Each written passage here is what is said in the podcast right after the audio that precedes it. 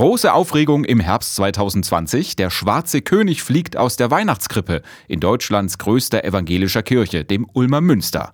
Bundesweite Schlagzeilen, erinnert sich Dekan Ernst Wilhelm Gull. Es hieß ja dann, die Ulmer sind gegen der schwarze König. Das ist natürlich Quatsch gewesen, waren wir nie, sondern es ging um diese Abbildung, um diese konkrete Figur. Die klischeehafte Darstellung des schwarzen Melchiors sei aus heutiger Sicht rassistisch, urteilt die Kirchengemeinde damals. Total dicke, überzeichnete Lippen, ein Vertreter der Kopf und auch die Beine sind krumm.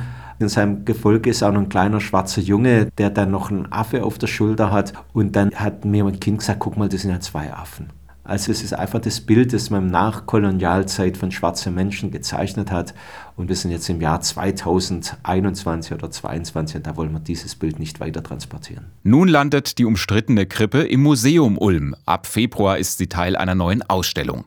Im Münster wird sie wohl nicht mehr zu sehen sein. Dieses Weihnachten wird komplett auf eine Krippe verzichtet. Es geht Weihnachten ohne Krippe. Das Ulmer Münster war jahrhundertelang ohne Krippe, bis dann 1992 diese Krippe reinkam. Von daher hängt das Heil des Ulmer Münsters und das Heil des Weihnachtsfestes ganz gewiss nicht nicht daran, ob eine Krippe im Münster steht oder nicht. Künftig kann sich Gohl aber durchaus wieder eine Krippe vorstellen, inklusive schwarzer Melchior-Figur. Ein schwarzer König gehört in die Krippentradition, weil ja Jesus an der Krippe keinen Unterschied macht nach Völker und Rassen, sondern dass alle eingeladen sind, dieses Heil, dieses Geschenk, das an Weihnachten geschehen ist, anzunehmen und sich davon in ihrem Leben prägen lassen.